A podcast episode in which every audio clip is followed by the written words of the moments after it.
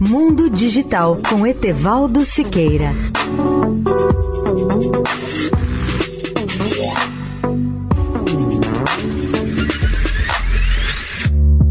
Olá, ouvintes da Eldorado. O Facebook conta hoje com um parceiro silencioso que faz atualmente a limpeza de material postado na rede por 500 milhões de dólares por ano. Além de usar recursos tecnológicos como inteligência artificial e outros, a rede social conta com uma vasta estrutura para excluir todo o material tóxico que entra na plataforma. A empresa contratada para realizar a tarefa foi a Accenture, uma consultoria de primeira linha que tem como presidente desde 2019 Julie Sweet. A empresa do Facebook gerou muita discussão, principalmente internamente na Accenture. Entre outras reações, diversos funcionários da Accenture passaram a sentir depressão, ansiedade e paranoia.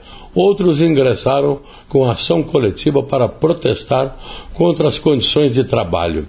A cobertura de notícias passou a preocupar a Accenture. Foi quando Julie Sweet convocou uma revisão para discutir os crescentes riscos éticos, legais e de reputação.